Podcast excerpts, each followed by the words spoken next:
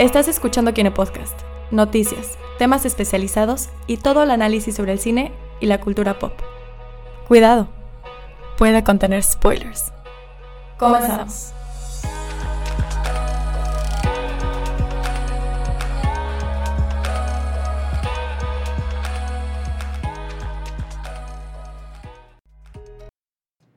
Hola a todos, bienvenidos una vez más al Kine Podcast.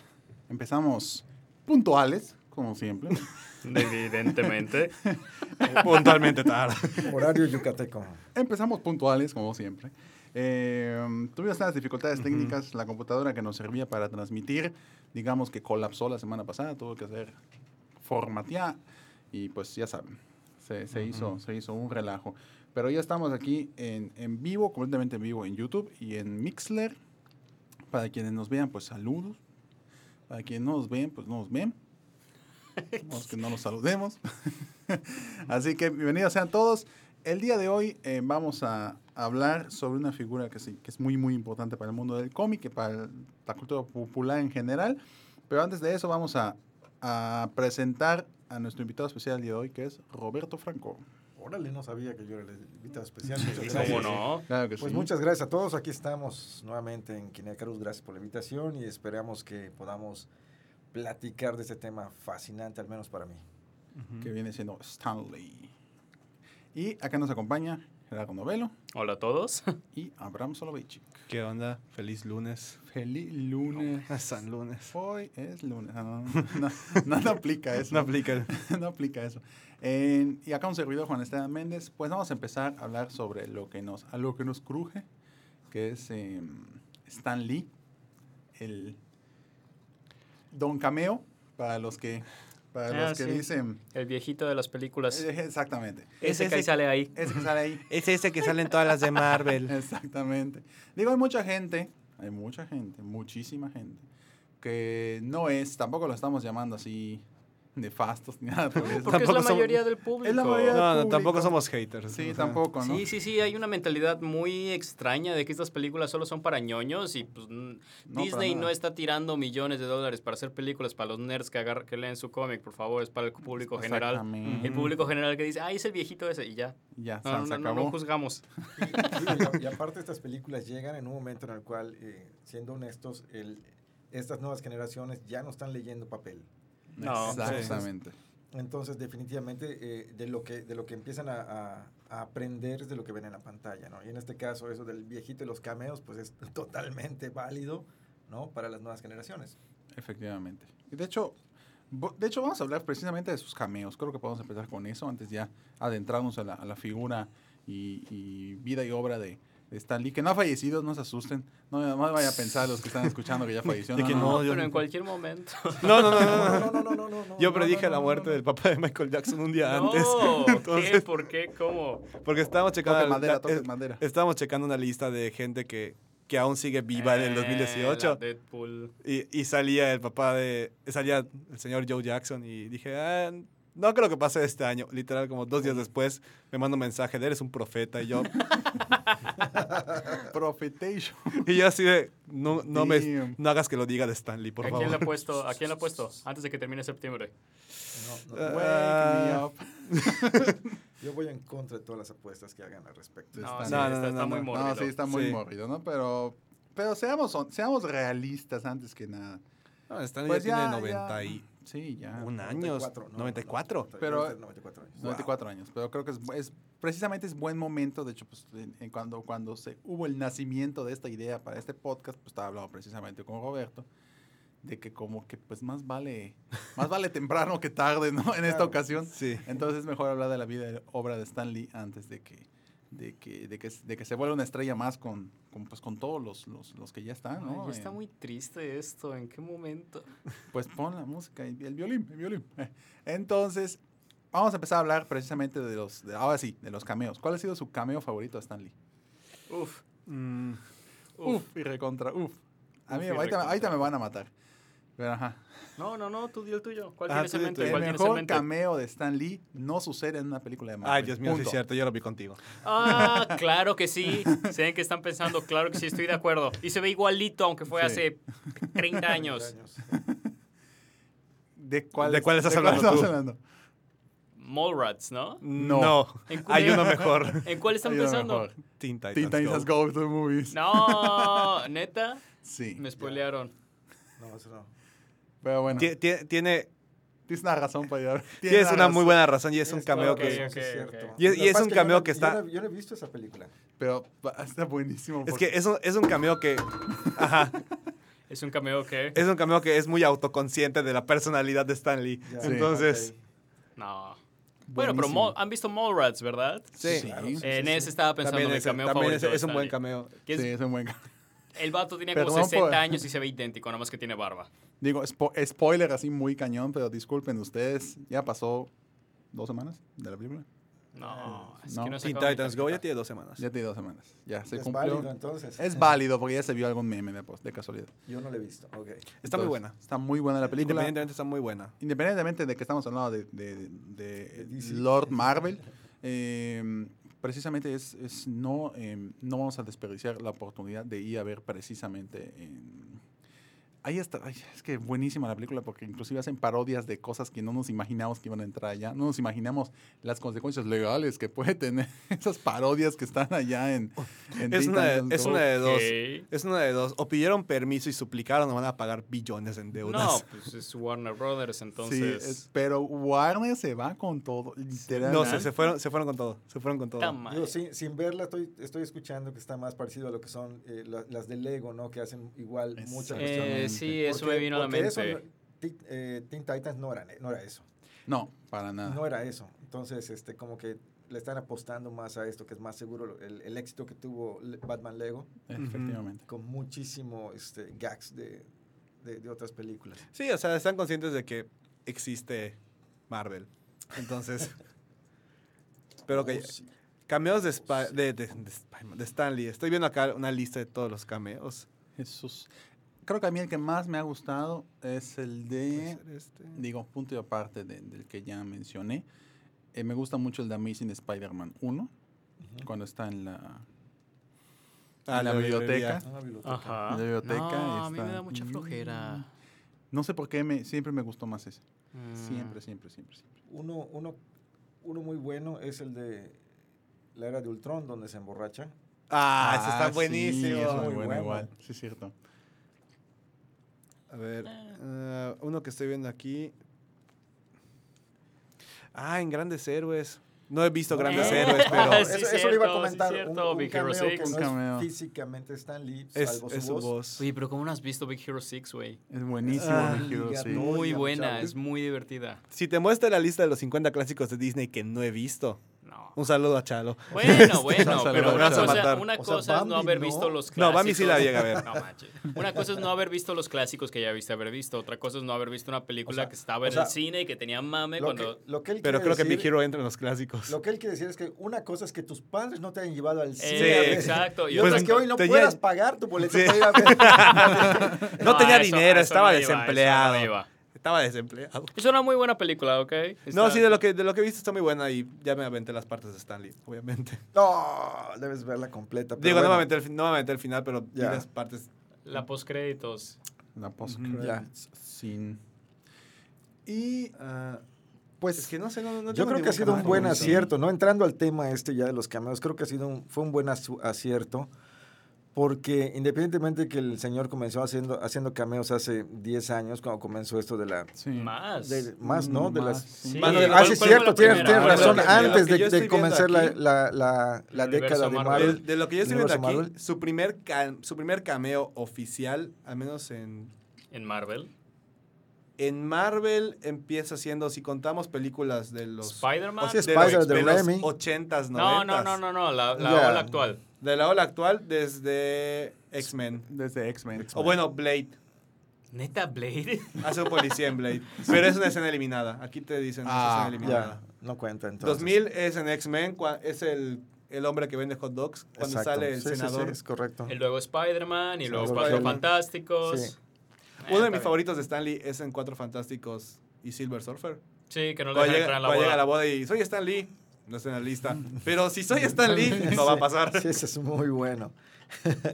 pues yo- repito, yo creo que fue un gran acierto eso, porque de alguna forma el viejillo jala un buen de gente, o sea, visualmente la eh, jala un, un montón. Lo- los chicos, y yo creo que todos estábamos esperando el cameo en las películas, independientemente de que vayamos por el título de la película, de alguna forma tenemos la esperanza de que sí se presente. Eh, digo, han habido películas de, de Marvel donde definitivamente no, no ha salido y todo el mundo nos preguntamos por qué no han salido, ¿no? Este, Ah, la más ¿cómo reciente cuál? de... En En, de Deadpool 2 no salió. Exacto. Deadpool 2 fue una, un dibujo en una pared. Sí, Pero Ah, bueno, sí. había una de X-Men, ¿no? O Cuatro Fantásticos, ¿no? En la Cuatro Fantásticos, la, la La- que la nadie, primera. la que no se menciona. La que no se menciona, la que Volder- Voldemort 4. Sí, sí. Fantastic. ahí no salió, este, Y alguna de X-Men. Habrá obviamente sido en las, An- ahorita te digo, tengo la lista. No, en Ant-Man sí sale. A ver, no, sí X-Men, sale. Todas las del MCU sale. de X-Men ahora. 2. Ahí está. En sí, X-Men porque 2 me no acuerdo, me acuerdo haber visto o leído, no me acuerdo, una entrevista en la que Sí. le preguntan por qué no salió y dijo que para que compren dos boletos y la vayan a volver a ver. Para ver si, para asegurarse de que no de estaba. que no estaba. Ah, su- Muy cínico. no, ¿Sale no. en el diario de la princesa 2? ¿Qué es esto? What the fuck? Literal dice X-Men y abajo el diario de la princesa 2. Es un hombre versátil. Tendré- tendré que invitado, verla, ¿eh? invitado de boda. Me lleva. Tendré que verla. Yo vi la primera y me gustó. Hasta allá. Y no pensé que había una segunda. Pero es Star-Lord. y- No, no es Star-Lord. Es. Anne ah, Hathaway. Anne Hathaway. No, por Hathaway. eso, por eso. Eh, Gatúbela. Y Chris Pine. Pero no Y es Chris Pine. Es el Capitán Kirk. No, Este, o sea, sí, sí, pero. pero estoy de- Steve Trevor. Steve Trevor. Steve sí, Trevor. Steve- Trevor. Sí, Efectivamente, Strip Trevor. es Steve Trevor. A ver, ¿qué otra? Ex- Spider-Man 2, Hulk, Daredevil, Cuatro Fantásticos, X-Men La Última Batalla, Spider-Man 3, Cuatro Fantásticos y Silver Surfer, Iron Man, El Increíble Hulk, Iron Man 2, Thor, Capitán América, Avengers, Amazing Spider-Man, Iron Man 3, Thor Mundo Oscuro, Soldado del Invierno, Amazing Eh, 2. ya, ya, ya, ya. a todas las del MCU. Sí. Pues prácticamente de- del universo de Marvel ha salido en todas. Sí, Efectivamente. hasta en las series de Netflix. Hasta en eso sí. Ya no he visto todas las series de Netflix. Ahí Pero en todas es el mismo cameo. O caminando por la calle o algo. No, no, no, no, no, es una foto. Ah, ok. Es él como policía, entonces está como que en un póster en la estación de policías y luego Ah, como que están caminando por Sí. la calle y hay un anuncio de respeta a los policías y ahí está Stanley con su sombrerito. O sea, ni siquiera, ni siquiera tenían el presupuesto de llevarlo al set para grabarlo, nada más. Era foto. Agarraban la foto y la imprimían y la pegaban. Qué cagado. Pues, bueno, de Stan Lee. Creo que, pues, debemos empezar, pues, es por el inicio. Para quien no, evidentemente, ¿no? En Stan Lee, pues, fue uno de los, o es uno de los, de los primeros que creo que multiplicó esta, este potencial que tenía el cómic, ¿no? Para con respecto de... Ya tenía, ya habían antecedentes, el cómic evidentemente, pero Stan Lee fue el que le dio el, el, El boom. el boom, ¿no? Sí, el boom de la Silver Age. El boom de la Silver Age, ¿no? Efectivamente. Creo que aquí, pues, el, el experto en Stan Lee, pues, es Roberto. Yo soy más DC. Voy a empezar a decir cosas burradas. No, no, no. Digo, haciendo un- una cuestión así histórica eh, de, de Stanley, ¿qué podemos decir? Bueno, él cuando, cuando estaba eh, en los años 30, ¿no? Este, que él eh, estudiaba y trabajaba en cualquier empleo, ¿no? Este, fue cuando vino la gran recesión en, en los Ujú. Estados Unidos. Y más o menos a la edad de los 16 años, él ve, él ve un anuncio de que se estaba buscando un escritor. Y entonces va a las oficinas, ya estando este, allá, y cuando entra se topa con que estaba ahí, eh, eh, ay, se me, se me fue el, el- el ¿Jack nombre. Kirby? No, Kirby no estaba, pero estaba este, ¿Ditko? Ditko, sí, estaba Ditko y estaba con otra persona que es la, la que, la que escribía y ellos comienzan a, a hacer, es, esta empresa se llamaba Timely Comics, entonces eh, empiezan a, a escribir estas historias muy sosas, por cierto, pero era pues el, el tipo de cómic de, de los 30, 40 y empiezan a, en este caso Stan Lee empieza a ser eh, poco a poco más exigido. Lo que sucede allá y la gran oportunidad que tiene Stan Lee cuando, eh, cuando empieza a trabajar en Timely Comics es que am, por una cuestión legal, para que puedan mandar los cómics por correo, exigían que hubieran dos páginas escritas, que no pudiera, o sea, el cómic no, tenía, no, no podía estar totalmente dibujado. Había dos páginas, tendría que tener texto, porque no sé cómo estaba la cuestión de las leyes, pero te exigía, eh, la, la, oficina de correos te decía que para poder enviar algo por correo como carta debería tener dos páginas escritas. Y entonces los editores de, de Timeline no querían o, no tenían el tiempo de hacer esto y le encargan a... Eh, nadie, nadie la leía, eh, nadie leía esas dos páginas. Entonces el, el, editor, que se me fue el nombre, ahorita lo, lo, lo voy a buscar, eh, dice, chispas, nadie lee nuestras dos páginas. ¿A quién se la damos para que la escriba? A ver, al chavo este, ¿no? Llaman a Stanley y le dan esas dos páginas para que escriba. Y lo hace tan bien que él ya se queda con estas dos páginas y posteriormente pasa, empieza, empieza a, a escribir las, las, primeras historias de los cómics para Timely. Um, luego viene la parte trágica de la, guerra, de la Segunda Guerra Mundial y lo que, lo que sucede es que los, los cómics empiezan a ensalzar la, la parte americana. Uh -huh. es, ahí es donde entra es, esta parte del orgullo americano y los cómics como tal ya existían desde antes, pero los, los cómics eh, heroicos empezaron a tomar temas e ideas en contra del nazismo, en contra del, de los japoneses, etc. Y esos cómics impresos se mandaban al frente de batalla para, de alguna forma, eh, pues estimular, eh, alegrar a las, a las tropas, ¿no? Tampoco olvidemos que el mismo Stanley hace su servicio militar, o sea, él, él declara que, que no quería ser un americano, un ciudadano normal mientras otros estuvieran peleando, y él se va a, al frente de batalla, eh, más o menos en el 42, más o menos en el 42, uh -huh. y pues ya ves, cuando, cuando tú te alistas en el ejército americano, te pregunta cuáles son tus habilidades, tus aptitudes, etcétera, y él pues comenta, pues yo soy, yo soy escritor, soy editor de cómics. Y entonces, él, si bien es cierto que lo mandan al frente de batalla, lo, lo mandan a un grupo que eran la, la gente de la pluma, ¿no? Eh, era un pequeño grupo de, de gente que, que, estaba dedicada a escribir. Y empiezan a, empiezan a, se juntan allá, y entre ese grupo estaba el doctor Seuss, Uh -huh. el, el, el, sí, el, de, el del el Lorax, el, gato, ajá, el del gato, el, gato, el, el, gato en el sombrero, el, el grito de ocasión. Entonces el doctor Seuss estaba allá, este, y habían otras, otras personas igual, eh, estaba Capa también, que fue, okay. posteriormente fue director de cine. No sabía eso. Y sí. este, y entonces ellos se vuelven como los, los escritores de obras de teatro para la guerra. Uh -huh. amén de que también estuvo en, en, en, la batalla y toda esa cuestión, eh, se regresan a, a, Estados Unidos de haber, después de haber cumplido su tiempo ¿no? en, en la milicia y, y Stanley, eh, que ya había escrito antes las, los, los, cuentos o los cómics del Capitán América y toda esta parte de, que tenía que ver con la cuestión bélica, um, empieza a, a hacer modificaciones en cómo se leían los cómics.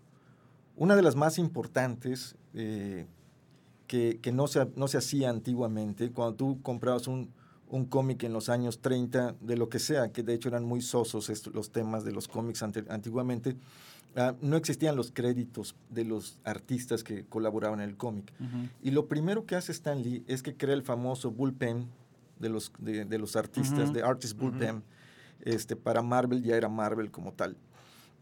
Y lo primero que hace es darle crédito a todos los, los que trabajaron allá.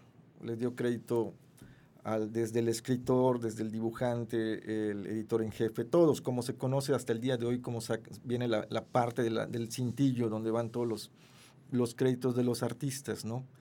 Eh, y empezaron los, los, temas interesantes en cuanto a la, creación. En bueno, en, en, los 40 pues ya estaba el Capitán América, obviamente, ya estaba el Submarinero. Eh, obviamente DC ya, tenía, ya, ya, había salido con Superman desde sí. antes, con Batman, con de Bob Kane, ya, ya habían arrancado esto. Pero la, la, importancia que tuvo Marvel y que empezó a, a despuntar en los 50, 60 fue el tocar estos temas eh, de convertir al superhéroe mucho más, mucho más humano. De hecho, Joe Quesada tiene una, una frase muy interesante en la cual dice, es que eh, la realidad de Spider-Man, ya hablando de Spider-Man que salen eh, en el 69, ¿no? 63. 63. 63. Sí, que Fantasy. Entonces, eh, la realidad de Spider-Man es que no se trata, la, la gente no lo ha entendido, pero la realidad de Spider-Man es que no se trata de un superhéroe.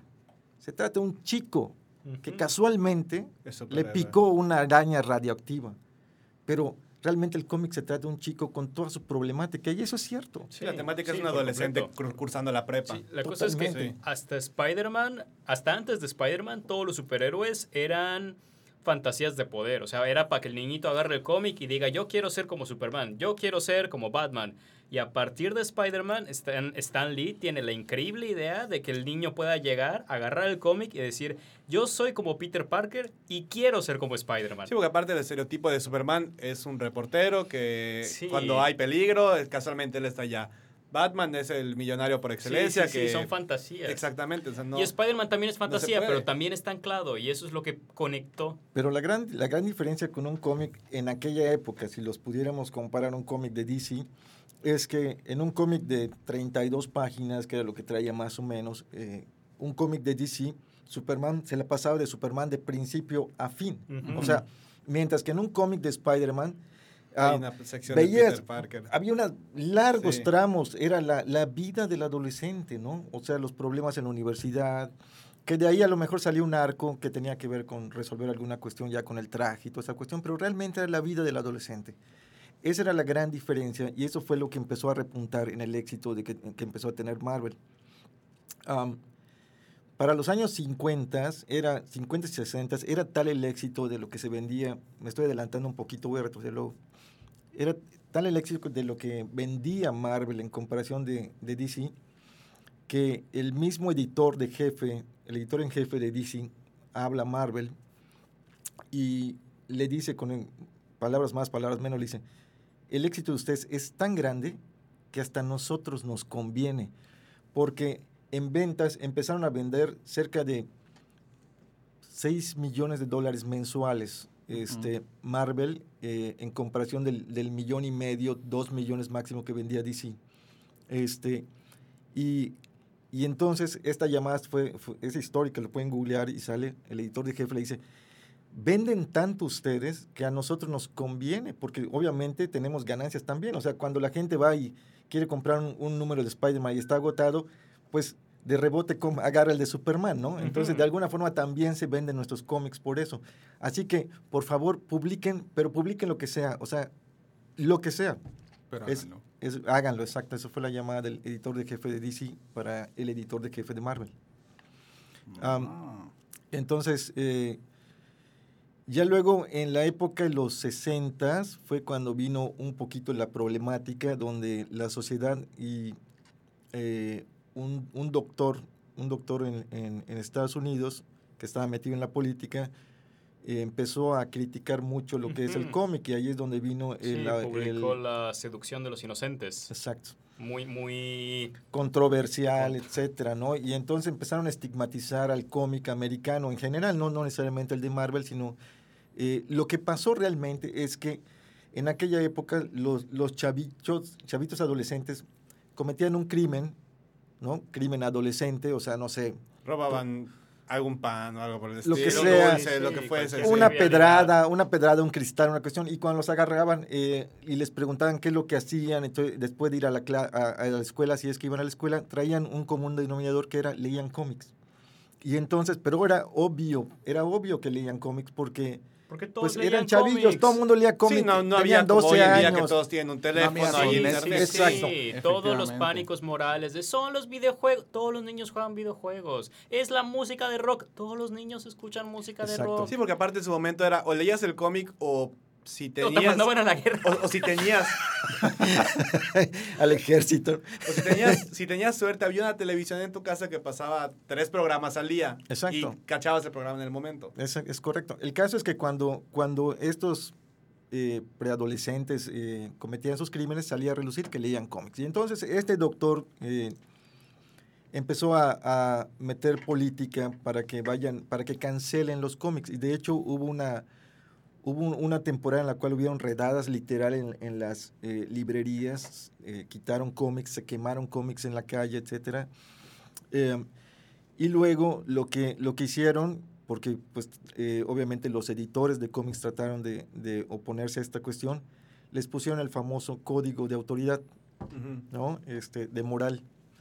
Y entonces todos los cómics venían con este código en la parte superior y eran eh, revisados primero por este comité de la moralidad en Estados Unidos antes de, Eso de sí poder... Suena, suena muy de cómic, de hecho. Sí, Sí, sí, sí, sí. totalmente. Antes de que pudieran salir a, o ir a impresión, tenían que ser revisados los, los dibujos originales. Entonces, imagínate cuántos, cuántos trabajos eh, rechazado. para- fueron rechazados de grandes artistas, ¿no? Como pudiera ser Kirby, como pudieran ser, bueno, todos los de ¿Sabes la, lo los de la época, ¿no? Es que era... ¿Tenías la estampita o no tenías la estampita? o Es sea, no es correcto. como un sistema de rating de películas que vas y es clasificación A, clasificación Sí. B, es sí o no. Entonces es como si todas las películas ten- tuviesen que ser de obligado doble A. No habría nada Sí, en no, el no. cine. E- Sí. Esa estaba la hecho, situación. Les, les interrumpo un momentito Sí, sí, adelante. porque eh, hay muchos mensajes ahora sí de, de YouTube. Sorpresivamente tenemos ok. muchos mensajes en YouTube. En saludos para Marina. eh, saludos a Marina Vampire. O sea, Hola, Marina. Carrillo. y eh, acá tenemos varios comentarios de Palomino que ahorita va a, a- a mencionar. Eh, ahorita voy a decir todos porque creo que fue, eh, fue dándose conforme lo que mencionaba, todos los, todo lo que ha mencionado eh, Roberto, que es eh, precisamente cuando comentabas lo de, de que Stan Lee hacía, hacía esta, este, reconocía el trabajo de otros en colaboradores. Menciona Palomino, gracias a Stan Lee el público supo quién era Jack Kirby. De hecho, sí. Luego Sí. dice, en efecto, no por nada Superman es aburrido. Meh, no es cierto. Eh, no por nada Superman es aburrido. El sujeto lo puede hacer todo. Pues, la neta, o sea, la neta es que sí. Pero tengamos en cuenta que pues es la versión romántica del superhéroe. Y es el primer Y superhéroe. es el primer superhéroe, así surge. que todavía no habían estas, estos Sí. ecos que se dieron en, en la figura del héroe convencional del cómic. Además, menciona Palomino, las aventuras de los Cuatro Fantásticos eran mejores que las de Superman en el momento. Pues el cómic de Superman te decía que aventuras tuvo, pero nunca te las enseñaba. O sea, mencionaba que tanto ya Mm. tuvo Superman, pero nunca te las Eso es enseñaba. No, buena es que, Sí, también, es que también se toma Superman como una base de, de que Sí, ok, existe este concepto y luego llega Batman, llegan los demás superhéroes que ya ponen un estándar partiendo del principio de Superman. Efectivamente. Sí. Luego dice, como con los cuatro fantásticos, te mostraban aventuras reales de este grupo de cuatro fantásticos, es decir, si iban en el espacio, etc, etc, etc.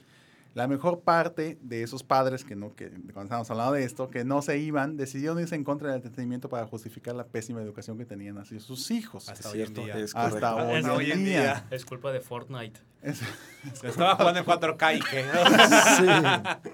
Entonces, precisa- exacto, eso sí concuerdo con, con acá con el comentario que dice Balomino. Es lo mismo con el SRB, S, ESRB de los videojuegos. Efectivamente, exactamente. Entonces nadie le hace caso a, a- a la, a la ca- la clasificación de los videojuegos, pero pues, mm, pues así sigue, ¿no? Entonces, eh, Marina comenta, siempre han sido súper conservadores los gringos, cierto, a pesar de que la imagen de liberales se le quieren dar al resto del mundo, pero pues es, es- es negativo y efectivamente, eh, de nada por los saludos, Marina. Carlos Zapata, saludos al buen novelo. Hola, Zapata. Eh, y eh, Palomino comenta, ah, Palomino está como, está como Está con todo, está con todo". ok.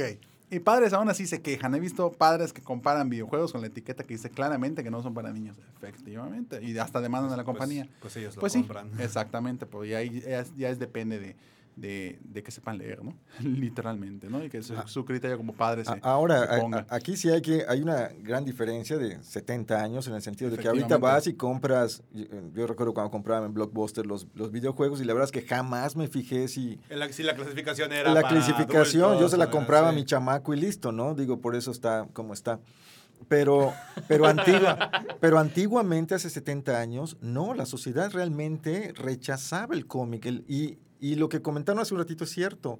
O sea, una manera para justificar la mala educación de los, de los americanos, eh, de, de estos niños que finalmente estaban cometiendo crímenes y obviamente llamaban a los padres, todo eso, al- como que a los padres le dieron la, la salida de culpar al cómic. O sea, a ver, su hijo fue... eh, a- Sí, tu hijo le rompió la cara a su compañero de clase. ¿Verdad que fueron los cómics? ¿Verdad que lee cómics? Ah, y los papás que sabían que era su culpa por una mala educación, Sí. sí, Sí, fue por sí. los cómics. Y entonces, eh, antiguamente sí, no es como ahorita que puedes y compras el, el videojuego. Antiguamente destruyeron cómics, se prohibieron los cómics, o sea, prácticamente los cómics se extinguieron. De hecho, y ahorita les comenté que me iba yo a regresar unos cuantos años, cuando viene esta cuestión de, de, de lo del código de, de- de moralidad, am, prácticamente la industria del cómic se desaparece. Eh, Stan Lee tiene que despedir de la, del edito- de la editorial eh, Timely, tiene que despedir a sus mejores amigos que eran, o sea, antiguamente que vamos a imaginar que Stan Lee no solo trabajabas con él, sino que se llevaba con tu esposa, con tus hijos, etcétera. O sea, era una familia, en este caso los dibujantes, coloristas, etcétera.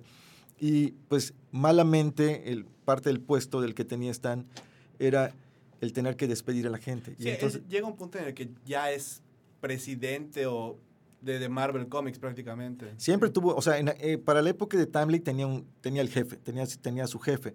Y el jefe le decía, Stan, tienes que despedir porque no tengo manera de pagar esto, ya no se están vendiendo los cómics. Y pues él tuvo que despedir a varias, a uno de los que despide es a Jack, Jack Kirby. sí. Uf. ¿ok? Uf. Entonces, eh, Contra- Jack Kirby, uf. este, eh, ahí hay una controversia. Voy a platicar en qué consistió la controversia este, y ya ustedes toman su, su opinión. Ustedes juzguen. Ustedes juzguen. Muchos comentan que, que Stan tiene que despedir a Jack Kirby. La realidad es que estaba en la, supuestamente estaba en la lista de los despidos porque ya no había, y era su grandísimo amigo que fue hasta la fecha, hasta el día que murió. Pero eso ya fue más después, ¿no? Unas décadas después. O sea, sitúame cronológicamente. Porque Más o me menos perdí. estábamos hablando de los 50. Los 50. Sí, bueno, Ujú. ok.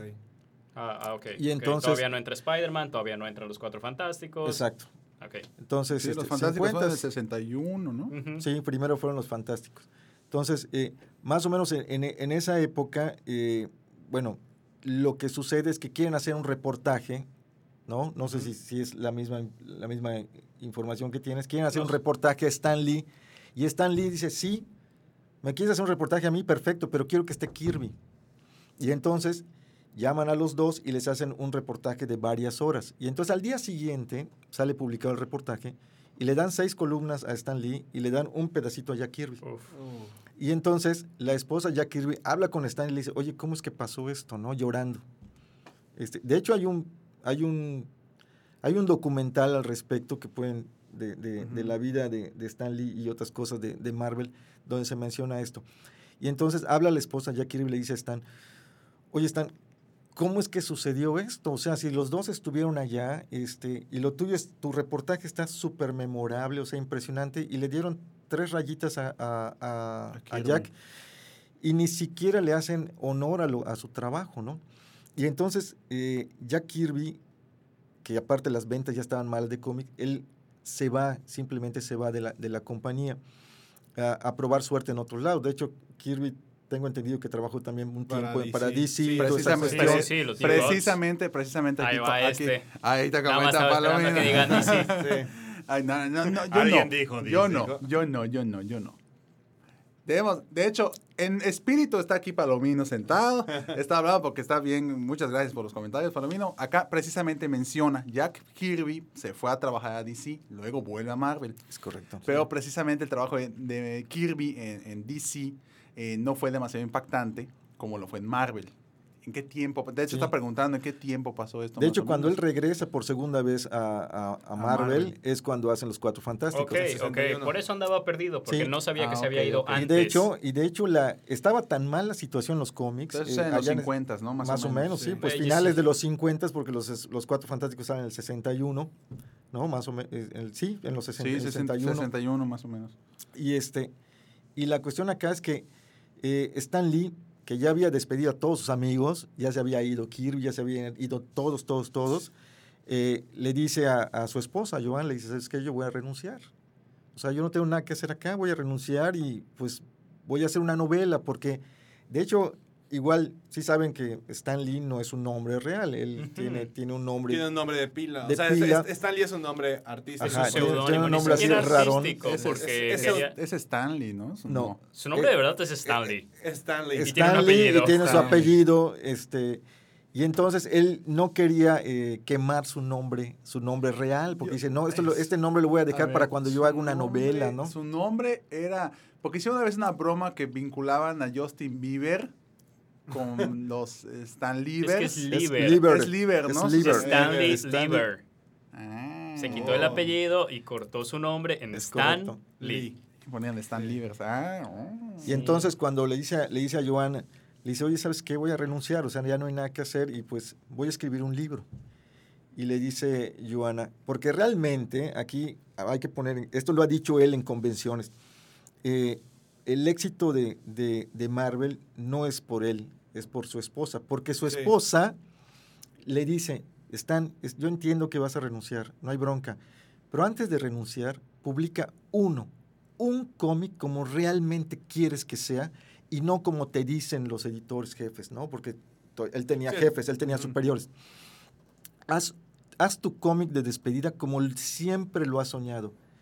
Y entonces el cómic que hace es el de los Cuatro Fantásticos. Y El número uno de los. Cuatro Fantásticos. Y de ahí todo Boom, cambia porque revive. por primera vez saca superhéroes que ni siquiera están a gustos consigo mismo. El caso de la mole, o sea, eh, Sí, es una variación completa del- del- totalmente le que hay cambia completamente. O sea, anterior a eso, todos los superhéroes estaban muy a gustos con sus, con sus poderes, etcétera. Y por primera vez vemos a cuatro superhéroes que estaban en, uh, no a gusto con, el- con ellos, ¿no? Especialmente Ben Grimm, ¿no? Eh, entonces, ahí comienza el despegue realmente de la, de, de la esta etapa de, de Marvel, porque bueno, ya, ya habían cómics anteriores de Marvel, Capitán América continuaba desde los 40, pero se puede decir que a partir de entonces, con el, con el título del- de los Cuatro Fantásticos, es cuando viene el repunte de Marvel hasta la fecha, ¿no? No sé si- Guau, ¿Qué más, qué más comentarios? ¿Qué más No, es- comentarios. Más, más. Ah, más- más sigamos comentarios. hablando, sigamos hablando. Bueno, vamos a hablar. ¿Qué Si, si seguimos de eso, ¿qué es lo que pasa? Yo sé que hay mucha gente que critica a Stan Lee porque dice, es una persona que, que se ha parado encima de los hom- hombros de otras personas, como Jack Kirby, como este, tantos, tantos artistas, ¿no? Que, que han pasado por, por, por la empresa, ¿no? Pero no olvidemos una cuestión. Eh, Stan Lee, que nunca fue dibujante, a veces lo confunden con que haya sido dibujante, él jamás dibujó, él solo escribió. De hecho, bueno, Palomino. Ya. Sí, sí, sí. Otra persona, otra persona importante fue, fue Steve Ditko. Ditko. Steve Ditko. No, sí, claro. Ah, sí. De hecho- de hecho- a la- a- De hecho, la, la- la realidad, y esto igual lo, años después lo, lo- lo comenta el mismo Stan Lee, cuando, cuando le piden hacer un cómic eh, nuevo, un título nuevo, Sí. él quería hacer eh, El hombre insecto, ¿no?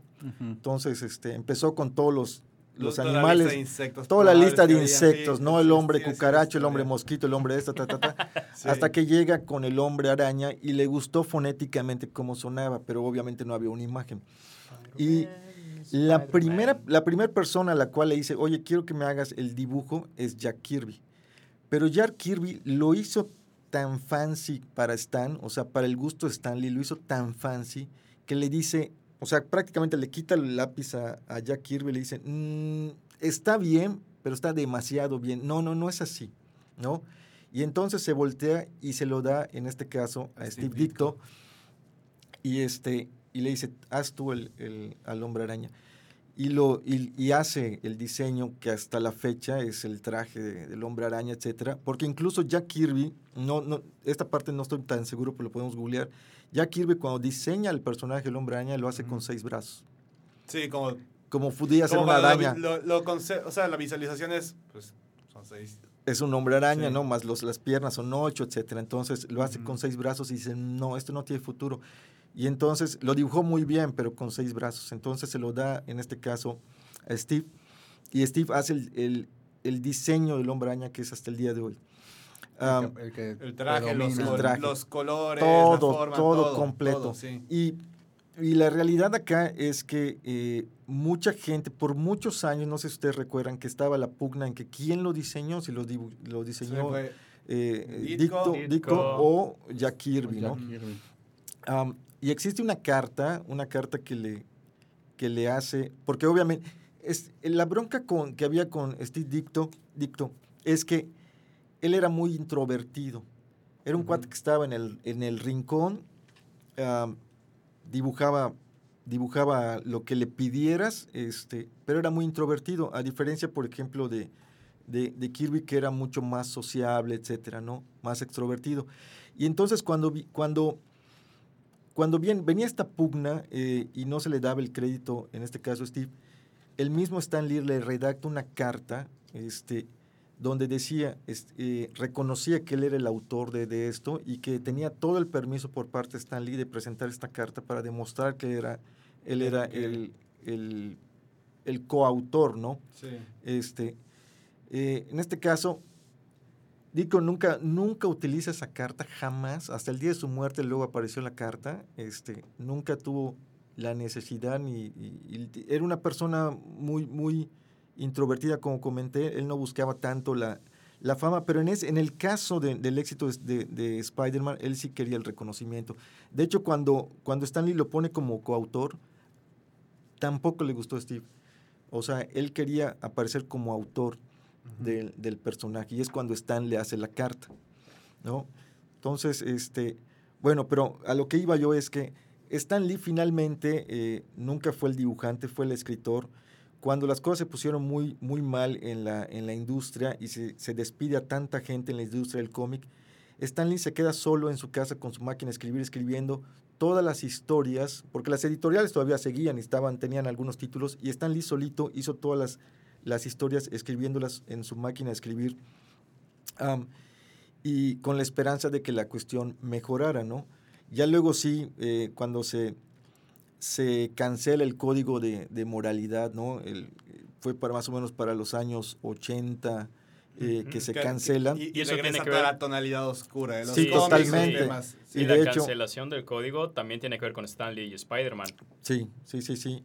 Y este, cuando, cuando esto sucede, entonces eh, él eh, empieza a, a- fungir más como publicista, que realmente era lo que, lo, para lo lo que había entrado, ¿no? Sí, sí. Este, Él no tenía por qué escribir, pero lo hacía. Él no tenía que ver el diseño de los personajes, pero lo hacía. En, es- en este sentido, hay, hay, una, hay una numeralgia muy interesante acá. Eh, en cinco años, Stan Lee, Jack Kirby, este es el, el- el- el valor que tiene Jack Kirby para la, para la empresa, eh, diseñaron más personajes que cualquier otra compañía de cómics en una década, por ejemplo, o en dos décadas, en el caso de DC. Eh, si se saca la lista de personajes que se diseñaron en cinco años con esta dupla de cerebros, o sea, Stan Lee y Kirby, ah, superan mucho lo que muchísimos más artistas hicieron, por ejemplo, en, en DC, ¿no? O en el mismo Marvel.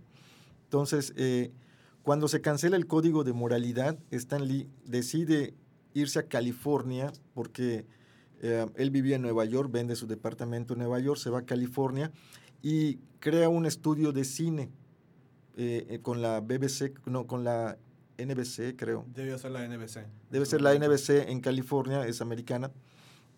Y de ahí este, hacen las caricaturas que nosotros conocimos, ¿no? Del, sí, del Spy, del... Bueno, del Spider-Man de los, Ah, ¿sabe el. Spider-Man de los Sp- 60. Spider-Man, De los 60s. Dios, De los whatever 60s. Spider Sí, can. Sí, entonces sí, bueno, no fue en los 80s, fue en los... No, sí, por ahí, fue por ahí. Fue 70s. el de la serie de Spider-Man, la clásica, pues, pues ya la que se volvió meme prácticamente, es de los 60. si no estoy 60 mal, porque el tema es de los 60 y Ramones y, tantos, es, es, sí. es en los 60. Los Ramones. O sea, sí, pero Sí, pero es como que... qué punto de referencia más. Sí, no solamente yo conozco eso de que- los Ramones. Los Ramones. El caso es que, este, bueno, sí, a, la- a lo Sí, mejor del la- la- la- 67. en el 60 y tantos. 67, sí. Casi El caso es que 70s. hacen el, el estudio de, de- para las caricaturas. Si no fue en- en- al principio de los 80 debe ser. Ese es que solamente estaba la serie de Spider-Man. Ya luego empieza a llegar la serie de Iron Man. Sí, llegan sí, cuatro sí. Ah, en la, fantásticos. sí, exacto, esa Sí, es esa cuestión. Y, este, y él entonces se dedica netamente a la cuestión de la publicidad. hacen algunas películas que son un fracaso, este, las cosas no quedaban tan bien en pantalla y se cancelaron los contratos, se cancelaron varios contratos, eh, se cancela el contrato con esta televisora que hacía las, las caricaturas y las películas en espera que llegara pues la tecnología, que más o menos es lo mismo que le pasó a George Lucas. George Lucas eh, el Se li- rehizo, Se, limitó. se tuvo el, el limitante de que visualmente nunca estuvo a gusto con la trilogía original porque no tenía la tecnología para hacer que se vieran como, Ese como él tema. quería. Ese Eso ya, tema. ya, ¿no? estás, Ese estás, levantando la tensión. Ve cómo se Jesús. triguea la ñoñiza. Sí, sí, sí. Y este, hasta que viene ya mucho tiempo los- después las, las primer- la primera película de No, pero igual en los 80s la serie de Hulk con, Con con Lou Ferrigno, eso fue un, super un parteaguas. Sí, sí, De hecho, de hecho de los de los cameos que más me gustan, igual es este donde sale Stanley con Luferiño. En la de en la de Ang Lee. Es en la de, sí, ¿verdad? La de Hulk de Ang Lee. Sí, Sí. no, se sale en la de Norton también. Sí. Sí, Pero, sale, pero- pero, con, con Lou con Ferrigno sale caminando sale como guardia caminando. en la Sí, de sí, Ang Lee. Lu- En la de Ang Lee. Pero Lou Ferrigno también sale en la de Norton. Sí, Lou Ferrigno ha estado en todas las de Hulk. Sí, porque Él es, la voz, es, la, voz, de Hulk. es la Sí, voz. sí, sí. Bueno, en, también, en- ¿no? a partir Es de. Ragnarok, ¿no? O sea, El- a partir de Ragnarok ya es Rúfalo. No, según yo sigue siendo Lou Ferrigno. No, Creo, no, sé. creo que ya es, ya es Ruffalo. Creo que ya es Ruffalo. De hecho, eh, saludos a Cristian Pacheco, que nos está escuchando. ¿Qué onda, Cristian? Cristian? Cristian, eh, vamos aquí. Estoy, estoy, estoy, estoy volviendo a la cuartilla de comentarios que ya escribió Palomino. Ok. A ver, eh, Hola, Palomino. a ver, Hay, que, hola, hay que invitar a Palomino. Hay que invitar a Palomino. A ver, eh, pues nada, ya Kirby, ya, ok, Stanley le ofreció trabajo a Kirby, pero él declinó. Correcto esa observación. Stan Sí. Lee hizo un buen... Me estoy adelantando a todos los comentarios, pero es ¿Dónde que los están hizo un buen en hacer dichas caricaturas, En porque la- años después X-Men sería un rotundo éxito y eso es súper Exactamente. correcto. Ditko se volvía obsesionado con las ideas de Ayn Rand y se marcharía a Marvel para escribir sobre el objetivismo. Es neta, eso no lo sabía. Ditko le metía a, Ayn Rand. Guay. Creo que sí. Guay, me está, me está doliendo el, el- la Si idolatría. entras a YouTube, eh, Roberto, ahí está. Pones Kinecros y ahí aparece.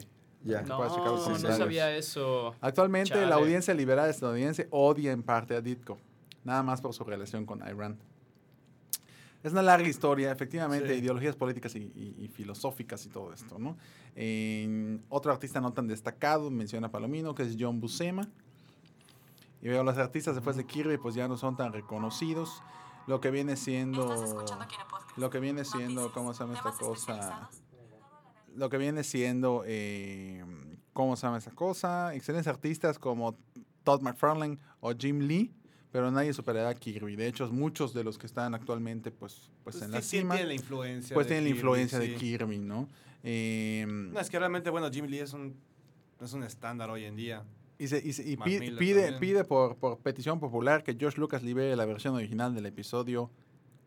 Pues ya no es Lucas, ahora le... Ah, bueno, Ya del no. 4, del Del 4, cuatro, sí, del cierto, cuatro. perdón, No, perdón, no, sí es no. Lucas. Nunca va a pasar. It's not Supos- gonna happen. según la leyenda está que está enterrado bajo el agua. Es, Sí. No, pero, pero las tiene Disney y cuando quieran hacer un no las poquito... tiene Disney, No. las tiene Fox. Las originales. Y no vinieron Las con el paquete. Porque sé que, sé que el No, episodio no. 4 está medio turbo la situación legal. No, toda la trilogía original, los derechos de, Las originales. los derechos de exhibición son de 20th Century Guay. Fox. Ve cómo agarramos cualquier excusa para hablar de Star Wars. Tan, Sí. No, espérate a que, se, a que ya se haga oficial la compra, a que ya digan, ya, ya es parte. Ya es parte. Especial de- de tres horas. Especial de tres horas. Cuando bola, con bola oficial. mágica, especulaciones y todo. Cuando, salga- cuando anuncie la remasterización 4K de todas las películas de Star Wars, Ahí sí va a estar bueno. ahí sí va a estar bueno. Vamos a ver hasta los granos y quién sabe quién, pero va a estar bueno. Y precisamente vamos a seguir el siguiente tema ya para, para ir encaminándonos hacia el final del programa, que es precisamente una cosa que mencionó Palomino, que viene parte de lo que viene siendo eh, pues el tema, que es que Stan Lee, antes que nada, fue publicista de Marvel, encargado de vender el concepto de la empresa. Luego entonces, una cosa, punto y aparte de Stan Lee, vamos a hablar sobre la imagen de un publicista a nivel y su- sus repercusiones reales de un publicista para con lo que viene siendo pues, pues el mundo del cómic, ¿no? Que al fin y al cabo Sí. pues actualmente se replica mucho a lo que viene siendo pues prácticamente el cine, que ya, que ya su, su, su base monetaria actualmente cine de es el superhéroes. cine de superhéroes. Entonces, eh, digo, empezamos con, el- con, con el- el- la persona en cuestión que es Stan Lee. Creo que a nivel de, de publicista, Sí, sí, sí. creo a- que vemos pues un, para a muestra un botón, ¿no? A nivel de que es la cara de la empresa, aunque ya ni siquiera está haciendo tanto a nivel creativo, ya no está sentado escribiendo, ya no está dando el- el hombre ya está órdenes. retirado, o sea, no, no, no, o sea, ni siquiera ahorita, cuando, cuando dejó de escribir y se momento, volvió publicista en su momento, cuando empezó a ser la cara de la empresa, que eso era todo lo que hacía en ese momento, ser la cara de la empresa, después de ya dejar de escribir, dejar de dar órdenes. Pero qué buena, o sea, funciona re bien. ¿Sabes? Que la gente piensa en Marvel, piensa en Spider-Man y piensa en Stan Lee. Ese, ah, eh, que no está haciendo nada, pero ese es el, ese es el señor Marvel.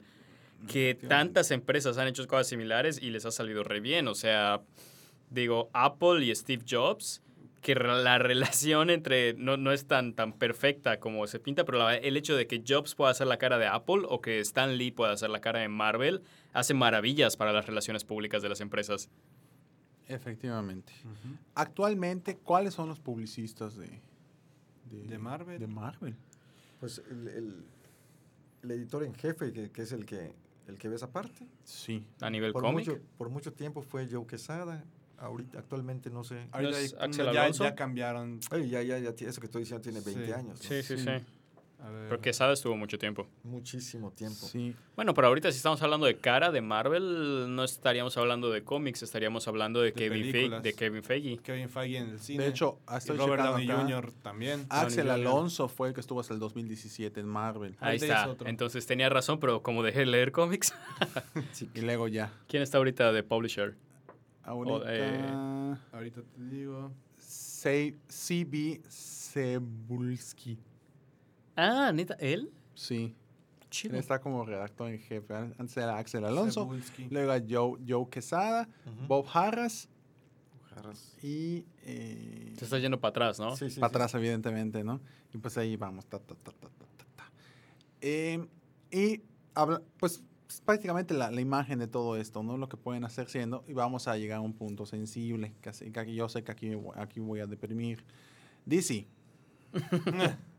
DC Comics. Actualmente DC Comics, creo que a nivel de cómics, eh, a nivel de, de- papel, se defiende más o menos.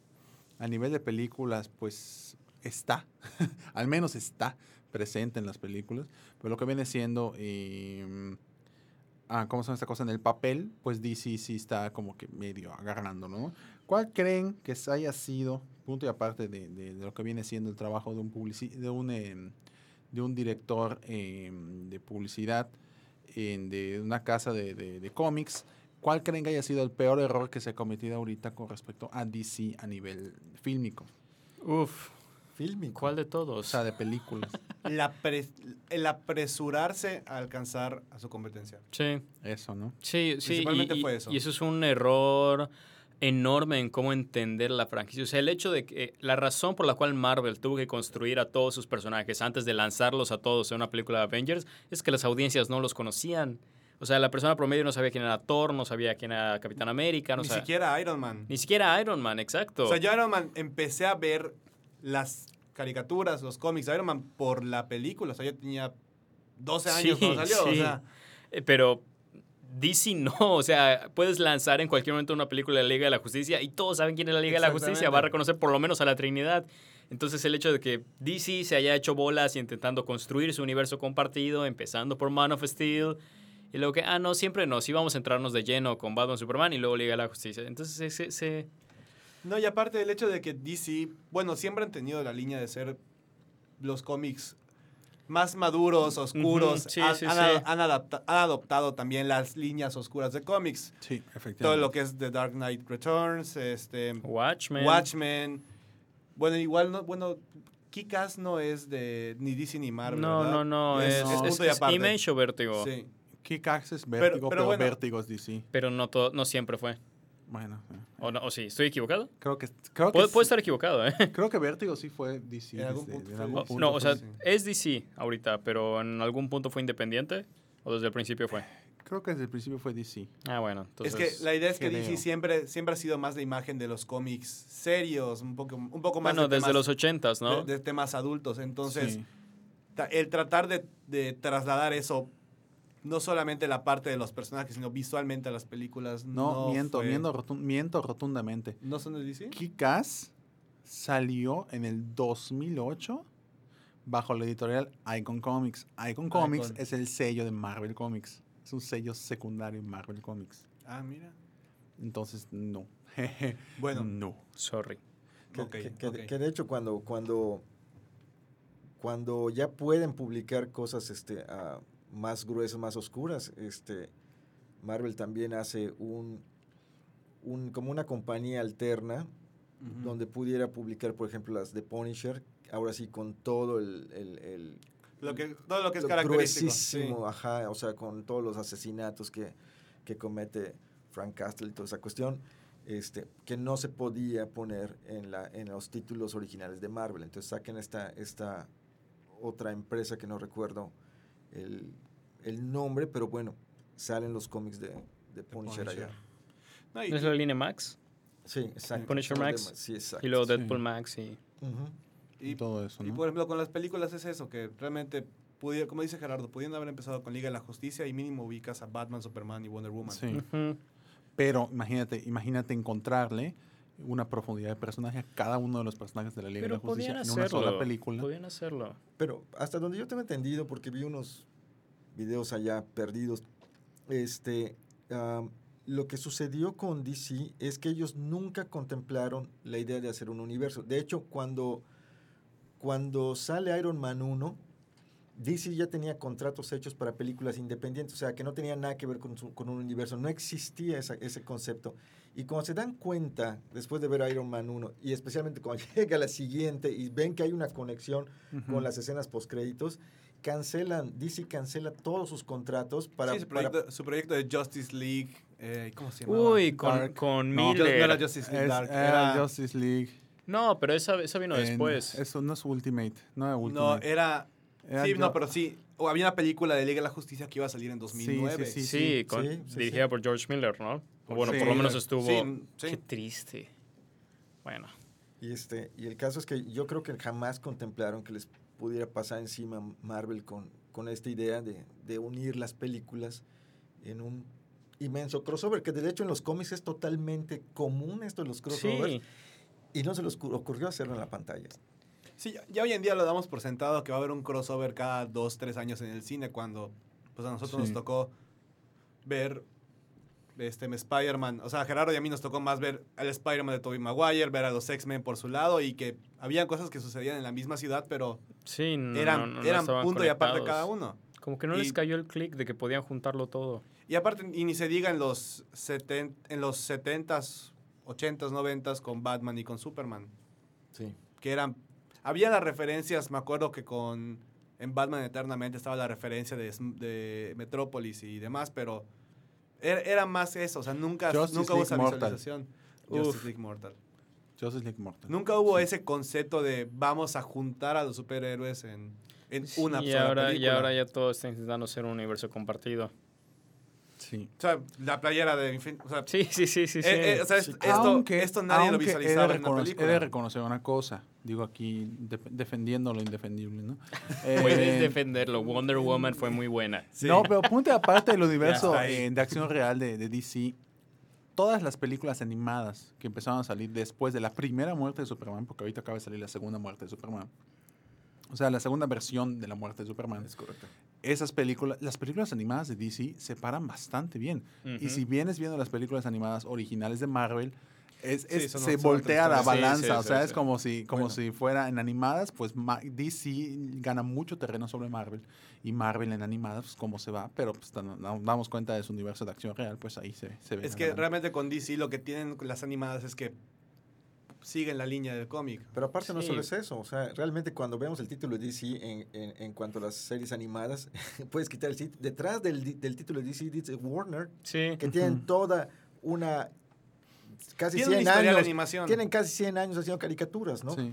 O sea, eh, y, y Marvel no, la realmente Bueno, Marvel- Disney ya no tiene excusa. Ahorita no. Ahora no, ahorita Antes no, antes no. Pero, pero ya el camino, vol- volvemos a lo mismo, lo que, le- lo que está pasando con las películas de Marvel en el sentido de, la, de esta gran ventaja que tiene la Casa de las Ideas en comparación de DC, es lo que está pasando en- con, las, con las series animadas. DC tiene, por Warner, tiene tanto avanzado en cues- cuestión de animación y Marvel no lo va a alcanzar jamás. Mm, mm. Sí, Tampoco porque está aparte intentando. el, el estilo de animación que lleva Marvel es el estilo de animación de Disney. Entonces, Sí. o sea, están bajo los lineamientos del ratón Totalmente. que no sí. puede llegar, no puedes ver un Civil War en cómic No. porque No. No, y la otra cosa, que, que qué onda. lo que dije que justo al principio, que las 66. películas superiores, pues obviamente van a ser para una audiencia general, no están pensando en los ñoños, y las películas de DC animadas, sí. son para un público más sí, adulto. son para gente que sabe qué onda. O sea, el que haya visto la, la literalmente de Dark Knight Returns partes 1 y 2 en Sí. animado es, Sí. es prácticamente el cómic. O sea, Sí. no varía. La muerte de Superman no la he visto, pero, La última. pero la- sí hay ese, última- tono, ese tono que es característico de, de las historias de DC. La Sí. última, precisamente, en- a mí no me gustó la última porque intentan generar a fuerzas una versión de los nuevos 52 Sí. de, de esta cosa de la muerte de Superman. Y si vemos la muerte de Superman comparado con la, con la versión original, que efectivamente no salen todos los personajes que se salen en el cómic, porque en el cómic salen millones y millones de personajes totalmente desechables, desechables en el nivel literal, porque son Literal, personajes claro. súper de mega bajo nivel Ajá. y de jerarquía que los aplasta Doomsday como si fueran moscas. Eh, creo que es un, es un cómic, tal vez uno de los cómics más difíciles de adaptar, el de, el de Batman, el de la muerte de Superman, porque efectivamente creo que ya tenía una larga historia de series eh, de tiraje en los cómics y hacerlo actualmente, evitando a los personajes que todo el mundo ya conoce ahorita de DC, pues está bien cañón, está bien difícil.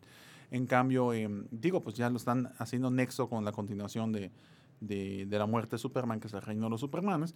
Entonces no sabemos Uy, qué es lo, a muy bueno. no sabemos qué es lo que vaya a pasar al respecto.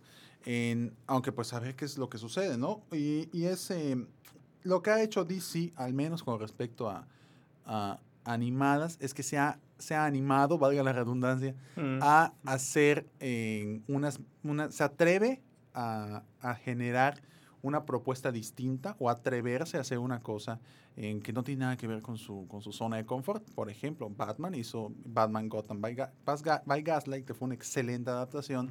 Luego hizo Batman Ninja, que al menos para mí, a nivel gráfico, a nivel gráfico me gustó Sí, sí, sí, bastante. es muy A nivel de historia, pues es Power Rangers Batman. Eh, entonces vienen muchas cosas que te quedas como que... "Eh". Me gusta la me gusta la forma pero no me gusta el fondo de la situación no entonces eso es lo precisamente la situación que veo con, con parte de DC y eh, precisamente complementando lo que decía Gerardo hace un momento sobre los Disney en Palomino comenta Disney ya no tiene excusa solo millones de dólares No, pues sí. efectivamente efectivamente Eh, Yo tengo una, una pregunta, a ver cómo la, la respondemos o cómo la responden.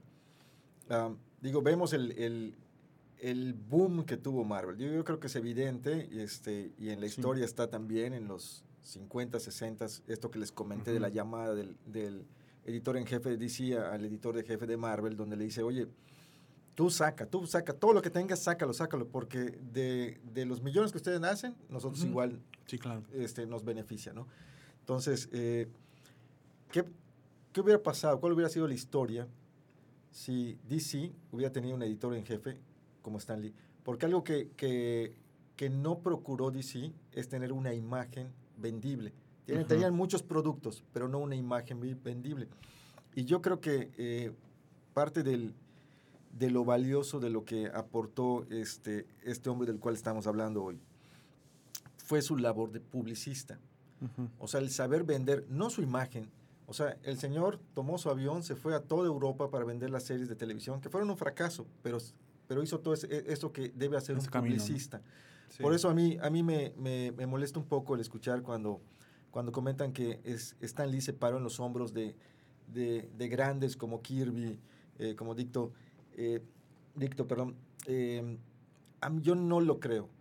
Yo eh, pienso que si no hubiera sido por Stan Lee, estos grandísimos dibujantes, esos grandísimos dioses del lápiz, simplemente se hubieran muerto en las páginas de un periódico cualquiera. Porque la, la época estaba eh, muy, muy fea para la parte de la industria del cómic Y fue Stan Lee el que no perdió la fe, el que dijo, chispas, vamos a hacerla, yo las escribo, no le hace, puta", y se echó al hombro eh, escribiendo 10 historias mensuales para, para los cómics, porque tenía fe en la industria, ¿no? Este, y cuando ya la, la, la medio levantó, empezó con su labor de publicista, que es ir a vender el producto. Ok, no solo en Estados Unidos, o sea, DC vendía estupendamente en Estados Unidos, pero algo que, que no había contemplado, a lo mejor no, nunca vieron más allá, es que los cómics se podían atravesar el Atlántico. Y entonces Stan Lee sí lo hace. Él se va a, a Europa y vende los títulos allá. Se hacen traducciones a otros, a otros eh, idiomas y se empiezan a vender los cómics allá. Y es, eh, es esta labor que él hace totalmente encomiable de, de que finalmente es el perfil del publicista. O sea, su labor era publicista. Y yo creo que como publicista dio más que cualquiera de los que han estado eh, como Como de DC. de DC. De ¿no? DC. Y del, de Marvel también. Entonces yo creo que ese es, ese es el, eh, el valor que tiene eh, el tipo, en el sentido que si él no hubiera, si se hubiera ido más por, la, por las candilejas, yo creo que Marvel no sería lo que es, ¿no? Yo Lo que creo que ahorita. sí, sí tomó su, su papel de publicista en jefe y vendió el producto.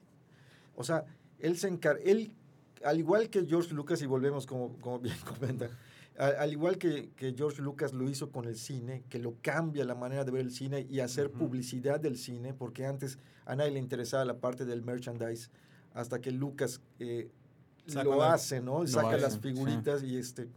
Lo mismo pasó en el cómic con, con Stan Lee. O sea, el cómic se vendía bien, si, tenía continuidad estupendo, si no, se cancelaban títulos, a cada mes se cancelaban y salían otros títulos, no había una consistencia. Y gracias al trabajo de Stan Lee es que se logra que el cómic tenga una continuidad, una aceptación y en, 1909 en los años 90, finalmente, eh, ah, el, Congreso Internacional de- de Artes le dota al cómic la validez como obra de arte.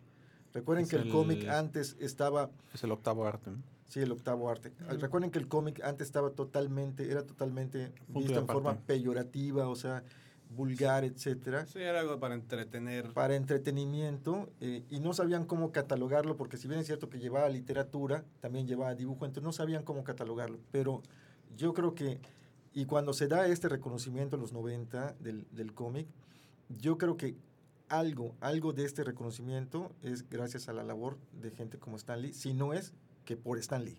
la verdad. Efectivamente. Por lo menos Sí. gracias a él. Sí, efectivamente. Y eh, hablando precisamente sobre las artes, creo que este boom se empezó a Oh. dar un montón, un montón, ¿no? Porque eh, pues las bellas artes son eh, um, arquitectura, escultura, pintura, eh, música, con- con los temas de música, danza, poesía, Cine. Cine es el séptimo Amén. arte, el octavo arte, el octavo arte viene siendo- Videojuegos, el octavo arte es el cómic, Es el arte, noveno arte. el noveno arte es el cómic, el octavo arte es la fotografía, el octavo fotografía. octavo fotografía. Yo Primero fue el cine. yo- yo Primero siempre- el cine y luego la fotografía. Sí. Pues, es el orden en el que le en el que lo reconocieron. Luego el décimo arte es el videojuego. El onceavo arte es el... el- Ya llegamos a 11. Pues Ya. entonces soy un intelectual, cumplo con muchas. Soy un el gran onceavo, artista. el onceavo arte Son vendría la realidad siendo... virtual. No. Aplausos, Iñárritu. Eh, el onceavo arte arena, ¿no? vendría siendo el vestuario. Ah. El vestuario ¿No, cual. ¿No lo metes dentro de teatro? Bueno, Teatro es doceavo- el doceavo arte. no, teatro entra en literatura. Pero el La arte del la teatro, adaptación la adaptación dramática. de una obra literaria. esa es otra No sé si cosa. a esto va tu comentario, como men- comentaste, como mencionaste ar- arte, yo dije, oh, y es por lo que pasó el día de ayer. en Efectivamente, sí. No sé si a eso va. ¿Qué pasó el día A de eso ayer? iba, ¿no? Entonces, precisamente, eh, creo que el nivel de arte, el, el nivel de, de- de catalogar una cosa como arte, eh, es precisamente por las implicaciones reales que ha hecho eso con la humanidad o con la cultura en general. Ah, sí, sí. Entonces, eh, tomando, tomando en cuenta, pues, la, lamenta- la super mega lamentable suceso que pasó el día de ayer, para quien no lo sabe, para quien no lo escuche y no lo sabe, pues entre a su periódico. no sé, no. Eh, para quien no lo sabe, pues el día de ayer eh, se incendió por completo hasta sus cenizas el, muse- el Museo Nacional de, de Río de Janeiro, allí en Brasil, en la cual casi más de 20 mil o 20, 20 millones de piezas 20 millones de, piezas, se Wow. quemaron. totalmente. Solo, a- al parecer, solo una sobrevivió. Ahí se van a reír. Sobrevivió un meteorito. Meteorito. Porque obviamente en su ingreso a la Tierra eh, ardió a Pues sí. quién sabe cuántos Sí. millones de grados y no le pasó nada. No le y pasó bueno, nada. Obviamente aguantó el incendio. Aguantó ¿no? todo, ¿no? Eh, se rescató, se rescató, ¿cómo se llama esta cosa? Lo que viene siendo el meteorito y se rescataron creo que unas 15 piezas más, pero fueron unas piezas menores que, que estaban... Lo que eh, se pudo. Lo que Es se una- es pudo, una- ¿no? Es una pérdida Entonces, súper mega tristísimo, ¿no? Entonces, eh, catalogando lo que vienen siendo las artes, y efectivamente después de este, de este proceso en el cual creo que nos sensibilizamos de saber la importancia que tiene, aunque sea el objeto más insignificantemente pequeño con respecto a, a la, a la cultura y, a, y a, pues, prácticamente la historia de la humanidad, creo que precisamente Stan Lee lo que logró fue precisamente como que agarrar este carbón que era el, el cómic y lo fue, lo fue armando un poquito para que quede bien artesanalmente hablando, pues transformó el cómic, transformó el papel en diamante, ¿no? Entonces, eh, a, nivel, a nivel contemporáneamente hablando, pues prácticamente el cómic es un arte contemporáneo.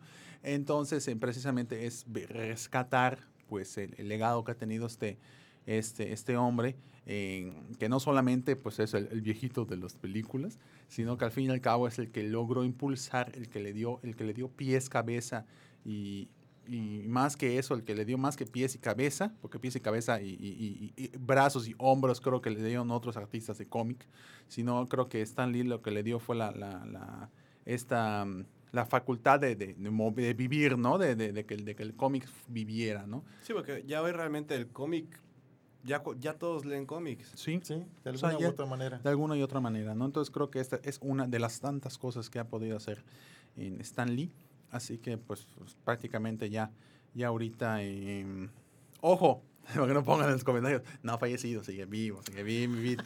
Eh, Sí, lo, no. lo que comenta no Palomino es, es totalmente cierto, ¿no? O sea, este, lo que prácticamente hizo Don Viejito fue, señores, o sea, junto a los artistas, ¿no? Digo, no hizo un sindicato ni mucho menos, este, pero enseñó la manera como se debe hacer el negocio, ¿no? Eh, antiguamente los, los dibujantes estaban felices con sacar las tiras cómicas en los periódicos, ¿no? Si te publicaban bien, si no, no. Y como comenté hace un, un rato, sacaban títulos que salía este mes y el siguiente mes, si no salía y se cancelaba el título, no pasaba nada, porque eran historias que comenzaban y terminaban en el mismo cómic. No había una cuestión de la continuidad. Por lo tanto, las, las ganancias o las utilidades que daba la industria eran muy... ah, Sí, er- Cam- sí, era- cambiaban todo el tiempo. Sí, o sea, exacto, no eran seguras. Y lo que hace en este caso Stan Lee es, es poner las bases de cómo se hace la- hacer el negocio, ¿no? Que al fin de cuentas es un negocio millonario que hoy por hoy, a diferencia de los años 30, 40, 50, con esta cuestión de la moralidad, hoy por hoy el americano está orgulloso de sus cómics. ¿no? Efectivamente. Este ya es un referente de la, de la cultura pop americana y pues... eh, de en hecho, pues ese- podría decirse que es que es de- somos, ellos pueden jactarse de ser autóctonos, somos la casa de donde nació Sí, realmente el cómic, ¿no? La verdad es que sí. Sí, como pues, los franceses, digo, hasta ahorita sigue discutiendo, ¿no? Es de que si los, Los franceses, franceses. son los, los, que, los que hicieron el cine, los que nació su cine ahí, que al fin y al cabo pues, sí nació en Francia, Pues, pero, mm, pero pues al fin y al cabo el cine viene siendo un- el, arte más, el arte más universal que ha, podido, que ha podido estar sobre la faz de la Tierra, ¿no? Entonces, eh, precisamente es eso. mm, Eh, y ya para finalizar, precisamente se me había venido esa idea a la cabeza, pero no lo quería comentar para que no me maten. Pero precisamente Stan Lee fue para los cómics lo que Disney fue para la animación.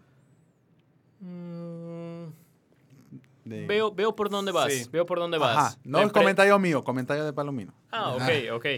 Ok, No, pero- Palomino. Yo creo que tiene validez en, en, en Sí, porque la Disney, en, mayor- en un gran porcentaje. sí, ¿no? porque Disney logra establecer un estándar con animación también. Sí, o sea, digo, Disney no inventa la animación, o sea, ya, ya habían muchos, muchos este, empresas de animación. ¿no? Pero realmente Disney lo que hace es que nos enseña cómo hacer una caricatura, o sea, cuando convierte su, la, la, la cámara horizontal, la convierte en una mesa multiplano Sí. y se pueden hacer Sí. profundidades tipo tercera dimensión en la primera Sí. caricatura del 37, que es Blancanieves. Digo, eh, son estas genialidades que de repente cambian el- la dirección de la historia. ¿no? Genialidades Sí. creativas, pero también gene- genialidades empresariales, total, administrativas. claro, o sea, o tanto sea- Stan Lee como Walt Disney, muy creativos, pero también muy buenos hombres de negocios. Es, es correcto. Y como también fue Lucas. Y, y- y pudiéramos buscar en cada uno de los rubros que donde Pues el es- hombre es- ha incursionado. es Spielberg con su capacidad de ser rey Midas de Hollywood. ¿no? Sí. Totalmente. Spielberg con los efectos. Bueno, con. Spielberg redefine los efectos con Jurassic Park, prácticamente. Sí, sí, sí, sí. Spielberg creo que es la- vender lo más, lo más comercial posible, venderlo como lo vendía Spielberg. Ahí sí está. Está cañón. Y hay historias como E.T. también. Como E.T., exactamente. Pues bueno, ya tenemos aquí una, una, terminó nuestro tiraje eh, de comentarios acerca de, de- de Stan Lee. Muchas gracias a todos los que nos siguieron, muchas gracias a todos los que estuvieron viendo este, este podcast, que afortunadamente ha sido uno de los podcasts con más participación. Eh, Gracias a todos. Gracias a, a los que están a los que están ahí presentes, Marina, eh, Carlos Zapata, Cristian Pacheco, eh, um, Diego Rubí que dice hola Bram. ¿Qué onda? Y eh, pues a Palomino, muchas gracias por todos los comentarios, Palomino. Realmente esto- está, está para blog, esta cosa que escribiste, está Sí, impresionante. sí, sí. Sí. Muchas gracias por todos los comentarios, creo que lograron hacer muy amena la, la plática. Nos- Él no comentó nada, pero me amenazó que, que si no la que no si, ajá, si no le mandaba saludos, entonces ah, saludos Victoria, hola. Saludos a Victoria. Un feliz cumpleaños a Manuel Escofía, que sé que nos va a ver hasta dentro de muchas semanas. Ay, sí, cierto, no le Pero feliz. También un feliz cumpleaños a mi amigo Esteban. Gómez, que definitivamente espero, creo que no está viendo esto, pero Tevi te mando feliz cumpleaños. Feliz cumpleaños a Manuel Escofié. Eh, pues se- se- ese sería todo. Sí, sería todo por el día de hoy. Muchas gracias por, por ver el Kine Podcast. Les recordamos que estamos todos los lunes a las ocho y media de la noche en el canal de YouTube, en el canal, nuestro canal YouTube. Recuerden suscribirse para estar, ver más contenido sobre este canal, que vamos a empezar a tener más contenido. El Eh, miércoles. el miércoles. El miércoles nos llega el nuevo miércoles video. nos llega nuevo video. Vamos a estar con contenido este miércoles. Y el sábado. El sábado igual. Próximamente hay otras sorpresas igual para la página y se van a ir cocinando. Y de todos modos recuerden que este sábado empieza la venta de boletos para Animales Fantásticos, Los Crímenes de Grindelwald y Uf. Venom. Todos somos Venom. todos somos Venom. Eh, Todos somos veneno. todos somos veneno. ¿eh? Entonces empezamos con, con, ¿cómo se llama esta cosa? Eh, pues ajá, empezamos con todo boletos. esto, toda venta de boletos y todo. Muchas gracias por escucharnos. En- está en SoundCloud, en Apple Podcast, en todos lados que quieran, ahí nos pueden escuchar. Muchas gracias a todos. El día de hoy no nos, el día de hoy, Palomino. Palomino que dicen, me desvelé por ustedes. Muchas gracias por desvelarte por nosotros. Nosotros igual nos desvelamos para crear todo este contenido para todos. Así que muchas gracias. Así que nos estamos viendo la próxima semana. El día de hoy nos acompañaron aquí en cabina un servidor Juan Esteban Méndez, nuestro invitado especial Roberto Franco, Gerardo Novelo y Abraham Soloveitchik. Muchas gracias a todos. Nos estamos viendo en la siguiente edición del Kine Podcast y nos vemos. Adiós. Hansa, ajá. Faltó comentar cuando